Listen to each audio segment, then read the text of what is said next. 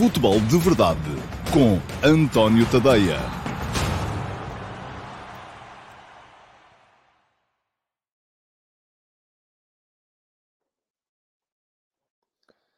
Então, olá, muito bom dia a todos e sejam muito bem-vindos à edição número 535 do Futebol de Verdade, edição para quarta-feira, dia 9 de fevereiro de 2022 um, já em aquecimento para o, uh, para o clássico, para o Porto Sporting de depois da manhã, de sexta-feira. Um, ontem, o, o, o, creio que era o Mauro que veio aqui protestar, eu na altura nem vi durante o direto, um, porque veio aí um Porto Sporting e só se falava do Benfica. Ontem é normal que só se falasse do Benfica, o Benfica tinha jogado anteontem. Uh, a partir de hoje, uh, quero uh, começar aqui a um, olhar com mais atenção para aquilo que vai ser o Porto Sporting do próximo, da próxima sexta-feira. E hoje, uh, tentando equacionar aqui um bocadito aquilo que, uh, ou a falta que poderão fazer às duas equipas, os jogadores que já se sabe que não jogam.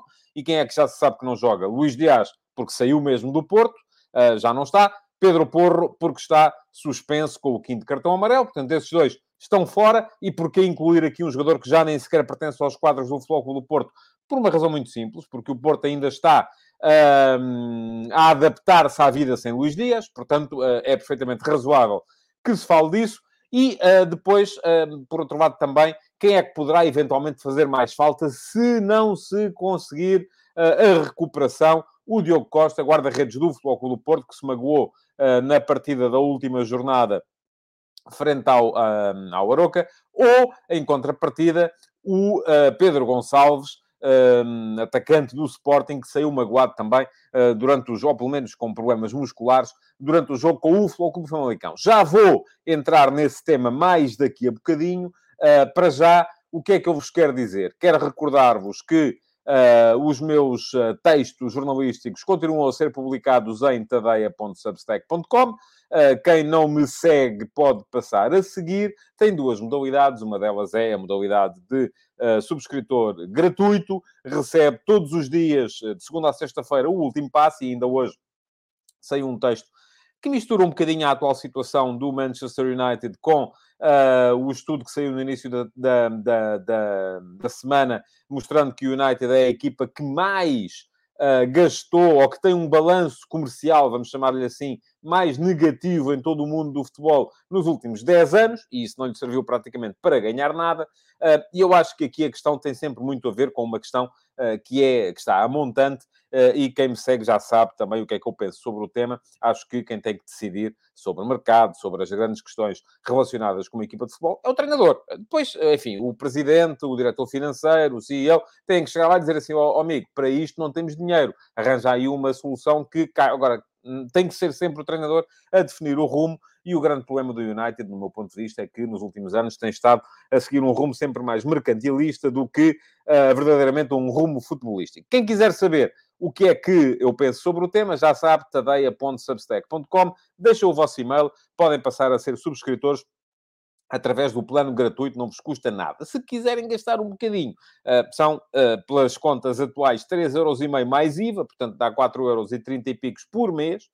Uh, têm acesso ao plano Premium, que ainda ontem, por exemplo, por lá uh, saiu o uh, texto extenso, são uh, quase 40 mil caracteres, um, da investigação exaustiva que eu tenho estado a fazer relativamente aos 100 anos de futebol de competição em Portugal. Ainda ontem saiu e com dois dias de atraso, porque era uma época particularmente importante. O texto relativo à época de 33-34. E porque é que era uma época particularmente importante? Vou explicar-vos aqui muito rapidamente, porque é o ano em que antecede o início do campeonato da Liga. Um, este é o ano em que Portugal apanha 9 a 0 da Espanha na estreia absoluta de uma seleção nacional em fase de qualificação para um campeonato do mundo, que foi o Mundial de 34, e é um ano em que, no seguimento disso, se gera uma revolução de tal forma uh, imparável no futebol português que se decide uh, uh, o início do campeonato da Liga e é, na base, é, é aí que está a base da polémica que existe ainda hoje relativamente aos campeões aqueles 13 uh, campeonatos que eu acho que deviam ser contabilizados entre 22 e 34, os vencedores dos campeonatos de Portugal. A saber, são três títulos do Porto, três títulos do Belenenses, dois títulos do Benfica, dois títulos do Sporting, um do Olhanense, um do Marítimo e um do Carcavelinhos. Acho que têm todo o direito a ser considerados campeões. Depois, a coisa, e isto vamos ver isto agora durante os próximos, as próximas semanas, a coisa já fia um bocadinho mais fino quando se fala dos campeonatos entre 34 e 38, entre 35 e 38, porque aí havia Campeonato de Portugal e havia Liga. Mas isso já estou a adiantar-me, vai ser matéria para a próxima semana. Este é um conteúdo que é apenas acessível a subscritores premium, mas já vos disse, não fica caro uh, e é a forma que têm também de apoiar um, a minha atividade como jornalista. Bom, vamos entrar nos vossos comentários, que já lá vão 5 uh, minutos e tal de programa. E quero uh, ver quem é que é o. Ora bem, a camisola amarela de hoje vai para o Filipe Monteiro, que também é um dos primeiros sempre a comentar. Já sabem, via YouTube, assim que o programa, que o Futebol de Verdade é lançado, e geralmente é para volta do meio-dia, uh, mais minuto, menos minuto, uh, é possível comentar antes do programa começar. O programa vai para o ar no YouTube, no Facebook, na Twitch e no Instagram, mas só via YouTube é que dá para colocar comentários antes do, uh, antes do programa começar. Ora, pergunta-me o Filipe Monteiro. Um, para mim, o melhor jogador da Liga é o Otávio, jogador nevrálgico no Porto, faz tudo, recupera bolas, dá assistências, pré-assistências, golos, é capitão, o mais influente de todas as equipas do campeonato. O que é que eu acho? Um, eu acho que, enfim, era Dias até há pouco tempo. Para mim, o jogador mais influente da Liga era o Luís Dias. Uh, Luís Dias já não está. Uh, acho que pode ser Otávio, acho que pode ser Vitinha, acho que pode ser Sarábia, acho que a voltar pode ser Pedro Porro. Um, enfim, há, há, uma série de jogadores que eu acho que estão uh, na calha para poderem ser os jogadores mais importantes deste campeonato. Enfim, o Darwin está a ter uma importância extraordinária no Benfica, uh, o Ricardo Horta já teve mais importância no Braga. Acho que o momento é. O futebol é o momento, como dizia o Manuel José, mas o momento é sempre um, um bocado traiçoeiro. Portanto. Uh, Dê-me mais umas semanas, Filipe, e depois no final da época conversamos, e aí terei todo o gosto em dizer quem foi para mim o jogador mais influente da liga que acabou. Um, na primeira volta, já o disse, o jogador mais influente do campeonato foi o Luís Dias. Eu já acho que o Otávio é um jogador muito importante no Porto há dois, três anos. Até por ser um jogador-chave uh, na, naquele artifício tático que o Sérgio Conceição tão bem usa, que é a transformação durante, em pleno jogo do 4-4-2 em 4-3-3 e do 4-3-3 em 4-4-2. É o Otávio a chave dessa alteração e por isso mesmo um, acaba por ser um jogador muito, muito, muito importante para o Porto. Pergunta-me o Pedro Santos qual foi o melhor golo da semana que passou ao Pedro. Eu, eu, eu, não vi os golos todos, não lhe sei dizer. Uh, não, não, não vou conseguir responder a esta pergunta. Tinha que eh, fazer aqui um exercício uh, de... Bom, pelo menos tinha que ir ver uma seleção dos melhores golos. Uh, não, não sou capaz de lhe responder assim de repente. Ora, pergunta-me o Rafael Martins. O que acha do comportamento atual dos jogadores do Sporting no que diz respeito à conduta em campo com a arbitragem? Acha que há alguma síndrome de clube grande que leva este tipo de jogadores a terem estes comportamentos? Uh, Rafael, não sei. Eu acho que os jogadores não têm que estar no Sporting, ou no Porto, ou no Benfica, ou no Carcavelinhos para protestarem com a arbitragem. Gosto pouco de ver, seja em que clube for. Não me parece que os jogadores do Sporting sejam piores do que os outros, nem melhores nesse particular. Acho que há Uh, é uma questão de personalidade uh, de há jogadores que protestam sempre, há jogadores que não protestam nunca. Aquilo que me pode dizer e que eu admito é que, uh, se calhar, quando fala na síndrome de clube grande, ela se calhar vê-se mais é ao contrário. É, são mais os árbitros que, a partir do momento em que começam a respeitar determinado emblema, determinadas cores, começam a permitir comportamentos que não permitem noutras circunstâncias.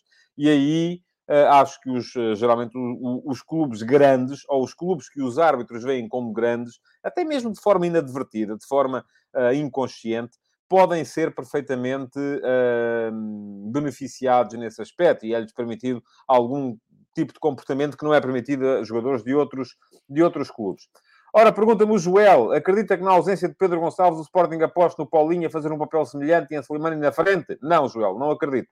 Mas uh, acho que pode ser uma solução para o jogo, durante o jogo, se o Sporting estiver a precisar de ir à procura de golos, de início, não acredito. Um, Digo-lhe já que não é uh, a minha... Uh, não é aquilo que eu acho que o Ruben Amorim vai fazer, caso não tenha Pedro Gonçalves. Mas vamos ver. Pergunta-me o Marco Lopes. Acho que todos esperavam que Rannick apostasse no 4-4-2 com uma referência ao lado de Ronaldo, mas ele continua no pobre 4-2-3-1. Ele ainda não percebeu que o Ronaldo precisa de um avançado ali ao lado. Ó oh, oh, Marco, eu acho que há muita coisa mal vista e mal pensada uh, relativamente ao Manchester United. Uh, eu confesso, tive alguma fé em Ralf Rangnick para que ele pudesse... Isto porquê? Porque, enfim, é, é absolutamente indiferente que ganhe o campeonato inglês o Man United, o Man City, o Liverpool, o, o, o Arsenal, o Tottenham, o, o, Chelsea, enfim, é absolutamente igual. Agora, um, tratando-se de Ronaldo e de Bruno Fernandes, que são dois jogadores uh, que têm... Uh, uh, que têm, nos quais nós portugueses temos naturalmente interesse e temos interesse em que eles estejam bem para poder a seleção nacional também beneficiar disso, um, tinha alguma esperança que Ranha que fosse capaz de dar àquela pobreza franciscana que era o Manchester United uma ideia uh, que permitisse que a equipa começasse a carburar. Não aconteceu, não vai acontecer. Uh, acho que é muito mais profundo neste momento do que isso. Do que ter ou não ter um avançado ao lado do Ronaldo. Até porque o Ronaldo, obviamente, não está sequer a jogar. Ainda ontem uh, viu os primeiros 70 minutos do empate com o Burnley do banco, jogando Cavani. Um, ora, muito bem, diz-me o Josias, também relativamente ao artigo de hoje, Pergunta-me se eu creio que a contratação de Ronaldo por parte do Man United foi mais um sem critério ou se é só uma má fase do jogador, como toda a equipa. Uh, Cristiano Ronaldo ainda não marcou em 2022. Eu acho, uh, Josias, que o grande problema ali é outro. O grande problema ali é que as coisas foram feitas ao contrário do que deviam ser feitas. Isto é, primeiro tem-se uma ideia e a seguir contratam-se jogadores para essa ideia. No Man United tem sido tudo feito ao contrário as contratações são feitas numa lógica mercantil, não são feitas numa lógica de futebol. Não se trata de gastar muito ou pouco dinheiro. Eu ainda hoje de manhã, no texto uh, que escrevi no, no, último passo, no meu Substack, um, ehm, expliquei que o Man City gasta muito dinheiro também, mas gasta de acordo com um critério que é um critério futebolístico. Há ali um homem que é Guardiola que pensa em que é que o dinheiro vai ser gasto. Um, em Portugal, Tivemos casos de equipas que foram campeãs gastando pouco dinheiro, e, por exemplo, os gastos do Benfica na época passada, recorde nacional de gastos em transferências no, no, de uma equipa, e acabaram por redundar em coisíssima nenhuma. Um, e, um, eh, por outro lado, também, quando o Benfica ganhou quatro campeonatos seguidos, foi dito que uh, o quinto campeonato não foi conquistado porque Luís Filipe Vieira, na altura, se convenceu que já nem precisava de se reforçar e investiu pouco nessa quinta época, permitindo que o Flóculo do Porto, que estava debaixo do fair play financeiro, ganhasse esse, esse campeonato com uma equipa muito limitada. Portanto, aqui não se trata de gastar muito nem pouco dinheiro. O que se trata é de uh, ser capaz de colocar o dinheiro ao serviço de uma ideia. E no Man United está ao contrário. Geralmente, primeiro gasta-se o dinheiro e depois pensa-se assim: ora bem, o que é que a gente faz agora? E quando é assim, raramente funciona, para não dizer que só mesmo por um bamburro de sorte é que pode funcionar. É por isso que eu, uh, e aliás, ainda hoje na sondagem que fiz, que vos fiz no Instagram, uh, perguntava quem é que deve mandar nas contratações, se é o presidente ou se é o treinador. Acho que é sempre o treinador. Acho que é sempre o treinador, porque o treinador é que sabe. O treinador é que, é, é, nunca a máxima, o mister é que sabe, é que uh, fez tanto sentido como neste caso, porque, enfim, o treinador é que tem que ter uma ideia para pôr a equipa a jogar e tem que dizer que era este jogador e aquele e aquele outro. Depois, se é possível ou não, é outra coisa. Aí sim, o presidente deve dizer, oh amigo, para esse não tenho dinheiro, uh, arranja-me uma solução mais barata. E aí o treinador... Agora, não pode ser ao contrário, não pode ser como foi no United, ao longo destes anos todos, o Ed Woodward a decidir e depois uh, apareciam, iam aparecendo treinadores que tinham que ter uma ideia relativamente ao assunto. Não sei como é que foi com o José Mourinho lá, Uh, não estou a ver o José Mourinho a submeter-se a determinadas coisas, uh, mas também me parece que o José Mourinho, nos últimos anos, um, a, sua, a sua lógica também foi um bocadinho mais mercantil do que devia e ele tem sido muito mais facilitador do mercado do que treinador de futebol. E quando voltar a ser treinador de futebol, vai voltar a ser, a ter muito sucesso, com certeza, porque é dos melhores que andam por aí. Ora, muito bem, vamos entrar no tema do dia para vos falar uh, da questão que vos coloquei e não sei se alguém, uh, não, nem, nem consigo agora ler os comentários todos, porque são muitos, uh, mas sim, há aqui quem há aqui quem responda à dúvida que eu coloquei, é quem é que vai fazer mais falta. Vai fazer mais falta o Luís Dias ao Porto ou o Pedro Porro ao Sporting? Se não jogarem, vai fazer mais falta o Diogo Costa ao Porto ou o Pedro Gonçalves ao uh, Sporting. Ora, muito bem. Um, Vamos lá ver. responde-me a esta pergunta o Josias. Creio que Diogo Costa é facilmente substituível pelo Marchesino. O uh, João Batista diz que o principal ausente é Porro, ao qual a equipa do Sporting uh, fica mais agressiva, ou com o qual, creio eu, a equipa do Sporting fica mais agressiva ofensivamente, uh, pois o Sporting, precisando ganhar, é uma baixa de peso. O Ivo Ovi diz que Pedro Gonçalves faz mais falta. O Diogo Costa, sendo um bom guarda-redes, tem um suplente de luxo, como é o Marchesino. Uh, diz o Carlos Gosto, havia necessidade de arriscar porro com o Famalicão, até pelo rendimento de esgaio. Em relação ao Diogo, se não jogar o Porto perde o melhor guarda-redes do campeonato, mas joga o segundo melhor. Uh, na baliza é o menor problema deste Futebol do Porto. Uh, o Rui Rodrigues também diz, uh, continuo sem perceber a gestão de amarelos feita pelo Ruben Amorim. Não devia ter poupado o Porro para o jogo com o Porto e ter jogado com o Jogai contra o Famalicão. Enfim, eu em relação a isso, oh, Rui, não vou aqui agora estar a defender a opção tomada pelo Ruben Amorim, mas está a pensar só no jogo com o Porto. E eu não, eu estou a pensar uh, na lógica da época. Houve jogo com o Famalicão no uh, domingo, há jogo com o Porto na sexta-feira, há jogo com o Manchester City a meio da semana seguinte e há jogo de campeonato outra vez no final da semana seguinte. Uh, e provavelmente, até por estar a voltar de lesão, e lesão que foi cumprida, o Porro não poderia fazer jogos de 3 em 3 ou de 4 em 4 dias. Pode jogar uma vez por semana. E agora diz-me você assim, ok, mas aí eu preferiria ter o Pedro Porro no jogo com o Porto, ter o Jogai com o Famalicão e depois voltar a ter o Jogai com o Manchester City e voltar a ter o Porro no fim de semana seguinte para o campeonato. Porque é no campeonato que o Sporting tem que meter as fichas todas. Não sei. Não sei se a ideia do uh, Ruben Amorim foi essa. Uh, não sei se o que está em causa sequer é isto. Estou só a tentar perceber a razão pela qual uh, Ruben Amorim, e não me venham com essa ideia de que ele está-se marimbando e que é igual jogar o A, o B ou o C, não é igual, nunca é igual, há sempre diferenças e os melhores jogadores são para os melhores jogos. Agora, qual é que é o melhor jogo? Qual é que é o jogo em qual o Sporting mete mais uh, importância neste momento?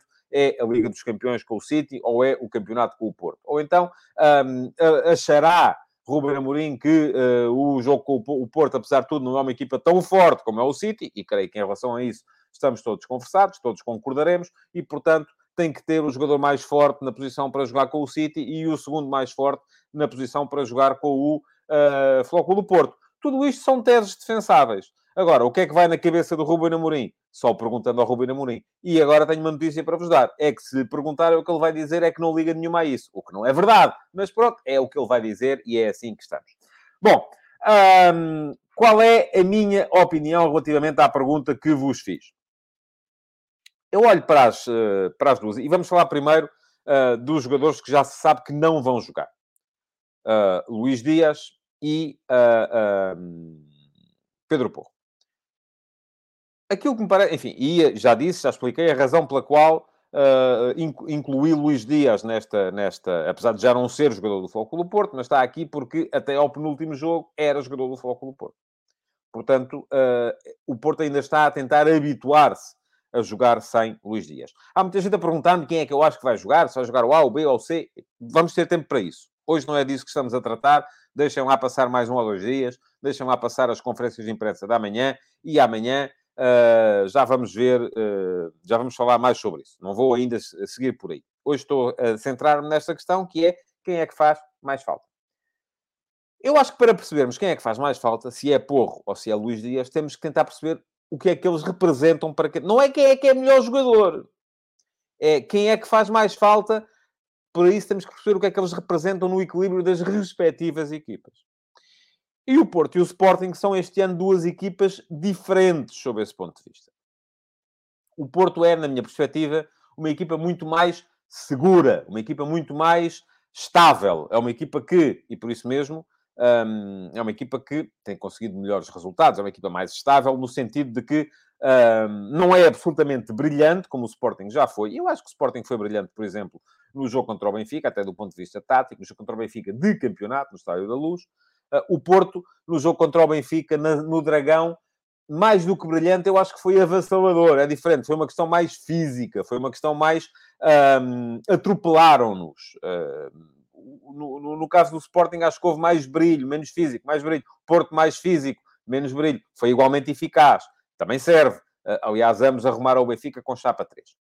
Agora, acho que o Porto é uma equipa mais estável, é uma equipa mais que não, não tem tantos altos e baixos. O Sporting é uma equipa mais feita de montanha russa, uma equipa que consegue ser muito forte em alguns dias, consegue ser muito fraca noutros dias. Ou não ser, ou ser fraca noutros dias. Enfim, muito fraca é difícil com jogadores que são bons.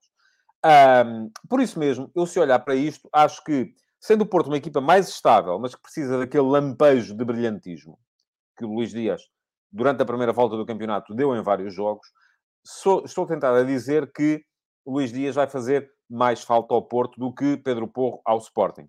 Porque isto, apesar de, olha, se olharmos, por exemplo, para o campeonato do ano passado, o Pedro Porro foi uh, um jogador fundamental para o Sporting. Foi um jogador que, em alguns jogos, deu aquele extra de qualidade que, eh, que às vezes faz falta a esta equipa do Sporting, que é uma equipa que é muito, um, enfim, é pressionante, é física, é, mas à qual às vezes falta ali alguma qualidade, uh, sobretudo com bola. E o Porro pode dar esse, essa capacidade de desequilíbrio um, com bola no espaço ofensivo, uh, coisa que o Jogai já não dá da mesma forma. O Jogai até pode ser defensivamente uh, tão forte, e acho que é, como é Pedro Porro, mas do ponto de vista ofensivo não dá a mesma coisa à equipa. No entanto, tendo o Sporting mais aspectos, mais jogadores para poder eventualmente desequilibrar e não estando tão dependente de um desequilibrador como estava o Porto do Luís Dias, um, e sendo o Porto uma equipa mais estável, uh, que nunca baixa tanto a sua qualidade, uh, mas precisa depois desse apor extra de qualidade individual, posso dizer que, na minha opinião, pelo menos, Luís Dias faz mais falta ao Futebol Clube Porto do que Pedro Porro fará ao Sporting neste jogo. O que não quer dizer que um vai ganhar e o outro vai perder. Não, só estou a centrar-me aqui na dimensão individual do jogo e naquilo que estes dois jogadores poderão dar. Agora, se olharmos para a outra questão, é entre os jogadores que estão em dúvida, quem é que poderá fazer mais falta? Se é o Pedro Gonçalves ao Sporting ou o Diogo Costa ao Futebol Clube Porto, aqui também já me inclino para o outro lado. Acho que pode, apesar de me dizerem, ah, mas o Pedro Gonçalves já não marca há não sei quantos jogos. Uh, e o Diogo Costa tem sido, aliás, é um jogador que já, um guarda-redes que já chegou à seleção nacional durante esta época. É o futuro da baliza da seleção de Portugal. E, mas pronto, aqui já digo o contrário. Acho que o Diogo Costa, no caso do Futebol do Porto, sendo o suplente do Diogo Costa, o Marchesino, sendo um jogador experiente, uma coisa era se fosse ao contrário tínhamos o Marchesino a jogar e tínhamos o uh, Diogo Costa inexperiente, sem histórico de derbys, sem histórico de grandes decisões no banco. Aí poderia haver, poderíamos aqui estar perante um potencial de incerteza que não conviria ao do Porto. Mas não é isso que acontece. O que acontece é que quem está a jogar é o Diogo Costa e quem está no banco é o Marchesino. Marchesino é um jogador experiente, internacional argentino, já foi campeão de Portugal a ser titular e decisivo nesse campeonato um, e que em qualquer momento pode entrar na equipa sem criar ali grandes problemas. Portanto, não me parece que haja aqui grande uh, problema para o Futebol do Porto, embora, naturalmente, o titular seja o Diogo Costa e, se houver Diogo Costa, naturalmente o uh, uh, Sérgio Conceição vai querer ter o Diogo Costa.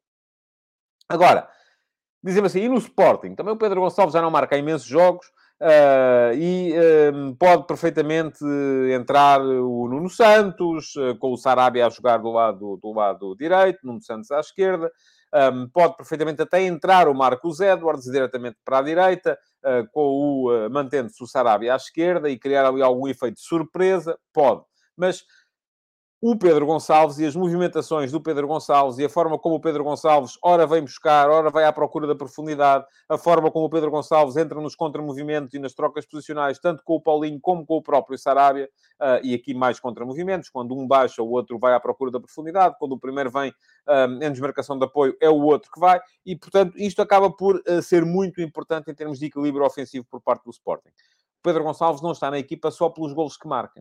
Na época passada foi um jogador fundamental, já o disse e já o escrevi, fez em termos de avaliação entre comparação entre o, o índice de golos esperados e o índice de, e, e o, o, total de golos marcados, efetivamente, uh, duplicou aquilo que seria a produção esperada para a sua uh, para as ocasiões que teve. Olhando para o XG da época passada, o Pedro Gonçalves devia ter marcado 11 golos, marcou 23. Portanto, isto é algo de absolutamente brutal. É, é raríssimo encontrarmos uh, níveis de aproveitamento desta, desta, desta qualidade. Uh, este ano, Pedro Gonçalves está a fazer uma época mais em linha com aquilo que seria de esperar. Está com, salvo erro, 6 golos marcados no campeonato e uh, um índice XG de 6 ponto qualquer coisa. Portanto, está a fazer uma época normal. Mas mesmo a fazer uma época normal, é um jogador muito importante para os equilíbrios ofensivos do Sporting. Portanto, um, vamos a ver. O Porto tem um suplente para o, para o, para o uh, uh, Dias, uh, que tanto pode ser PP como pode ser Galeno, vamos ver, como até pode ser, inclusive, Fábio Vieira entrando o uh, Taremi no 11, relativamente ao 11 que jogou na última partida. portanto, não me parece que haja aqui um déficit extraordinário, mas o Luís Dias foi o melhor jogador da primeira volta. Quanto ao Sporting, também tem um suplente natural para o Pedro Porro, que é o Ricardo Jogaio. Uh, e também vai perder aqui alguma qualidade, sobretudo do ponto de vista ofensivo. Mas, um, tanto um como o outro, do meu ponto de vista, saem a perder. Agora a questão é quem é que sai a perder mais, e aí eu acho que é o Porto. Quanto à outra questão, também há aqui há um suplente natural para o Diogo Costa, Marchesine, e o Marchesine não, não me deixa dúvidas de que pode fazer um excelente jogo. Aliás, jogou contra o Benfica num dos jogos, o jogo da Taça de Portugal, e não foi por ele, com certeza, que a equipa foi abaixo. Um, tal como no Sporting, há suplentes naturais para o Pedro Gonçalves, seja o Marcos Edwards, seja o Nuno Santos. Acredito menos que seja, Sarab, que seja perdão, o, o Slimani, um, mas aqui parece-me que é o Sporting que vai perder uh, alguma coisa com isso. O Carlos Guiz lembra-me ainda do Tabata. Sim, o Tabata é daqueles casos que eu, francamente, acho que um, se calhar até vai ser ele se não jogar o Pedro Gonçalves. Mas, uh, e diz-me o Carlos Guiz, se Pedro não puder jogar, na minha opinião, joga Bragança, é o mais semelhante ao Pedro. Tabata, Nuno Santos e Edwards são muito diferentes, pedem coisas diferentes, enfim. Ah, não concordo necessariamente consigo. Uh, até é possível que de repente entre o Tabata, embora seja aquele jogador que eu olho para ele a jogar e não vi ainda, francamente, deve ser eu que estou enganado, não vi ainda o que é que ele traz de uh, importante ao ataque da equipa do Sporting, pelo menos em comparação com o apor que traz o Nuno Santos, com o apor que pode eventualmente trazer o Marcos Edwards. Bom, queria ainda falar-vos aqui, mas só para as assinalar, as entrevistas que foram dadas por eh, Pablo Sarabia e Fábio Vieira. Pablo Sarabia ao podcast ADN de Leão, Fábio Vieira à revista Dragões. São dois jogadores que vão naturalmente trazer muita qualidade ao, ao, ao, ao jogo. Um, têm sido muito, muito importantes. Sarabia tem sido eh, cada vez mais importante no, uh, no desequilíbrio ofensivo do, do Sporting. O Fábio Vieira tem vindo a impor-se ultimamente, depois de Vitinha, é ele o senhor que se segue têm sido muito, muito importantes nas duas equipas. Enfim, as entrevistas foram aos órgãos dos clubes, portanto, são mais entretenimento do que jornalismo propriamente dito, mas uh, vale a pena ler quem gosta dos clubes e quem quer saber e divertir-se um bocadinho. Enfim, é entretenimento puro, é isso mesmo, é para isso que servem, é para isso que lá estão. Ainda queria, uh, antes de chegar ao final do programa de hoje, já não falta muito tempo, falar aqui um bocadinho uh, da chegada de Pizzi ao Istambul Başakşehir. Um, estou expectante para ver o que é que Pizzi pode dar num campeonato que não tem tanta exigência, onde as equipas não têm tanta exigência do ponto de vista defensivo para os seus jogadores mais criativos. Acho que Pizzi ainda pode ser um jogador a, a, a causar alguma sensação na Liga Turca. É claro que uma equipa como o Benfica, em que se lhe pede que trabalhe sem bola, em que um, se lhe pede que não perca a bola quando a tem, uh, se calhar até que arrisque menos do que está no DNA, pode ser complicado para ele, mas uh, num campeonato turco, acredito, e estou a dizer isto, acredito que Pizzi pode vir a ser muito importante, com certeza, no uh, Istanbul Başakşehir. Um, Diz-me, enfim, há aqui muitos comentários vossas, uh, vou só... o Ruben Lima diz que a lateral direita do Porto, se jogar o Bruno, será um problema, creio que vai jogar o João Mário, mas já disse, vou, vou entrar nesse tema mais, lá, mais lá para a frente na semana.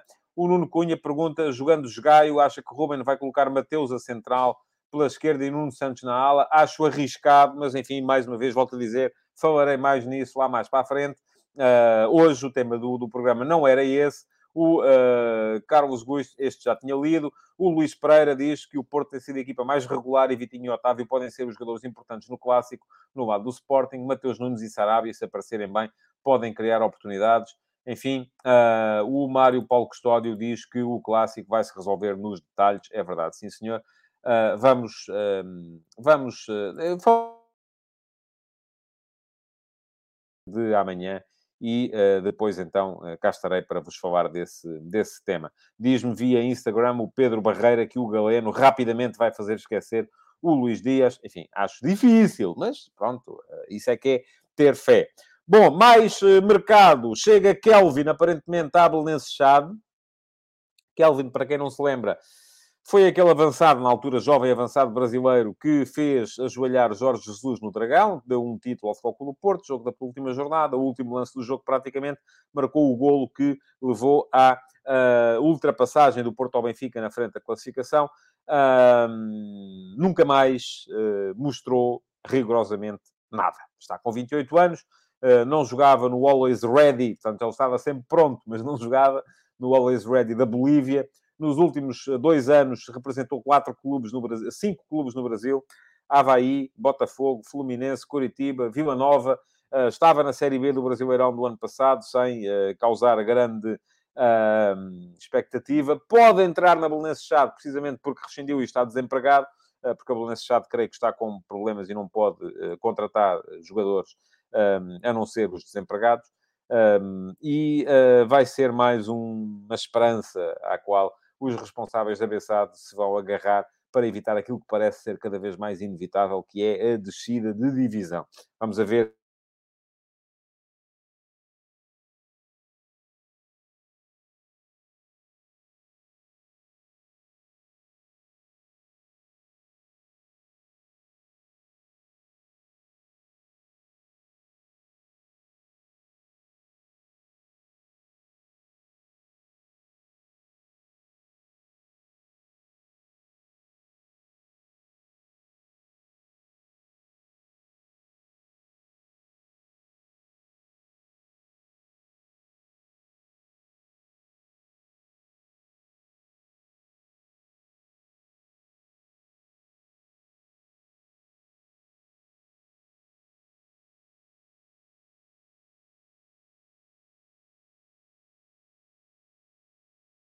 vinha de cá, mas uh, parece que não. Enfim, uh, notei aqui uma interferênciazinha na imagem, peço desculpa, pergunta-me o Vasco Batista se sofri um ataque cibernético. Não, foi mesmo, deve ser mesmo uma questão de, de Wi-Fi, que às vezes uh, falha.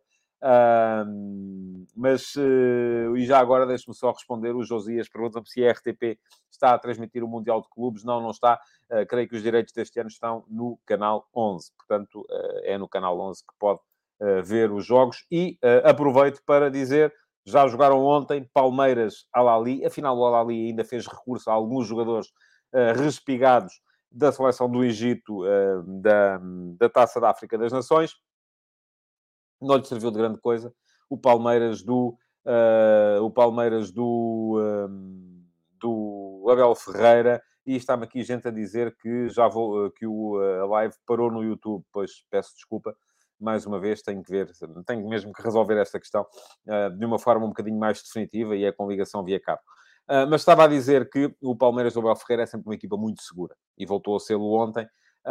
Segurança, uh, o Al-Ali praticamente enquanto o jogo não esteve 2 a 0, não, nem sequer mexeu na bola. A partir daí, sim, o Palmeiras geriu um bocadinho, ainda permitiu, de certa forma, que o Al-Ali voltasse, mas temos Palmeiras, mais uma vez, na final do Mundial de Clubes mais uma vez, um treinador português.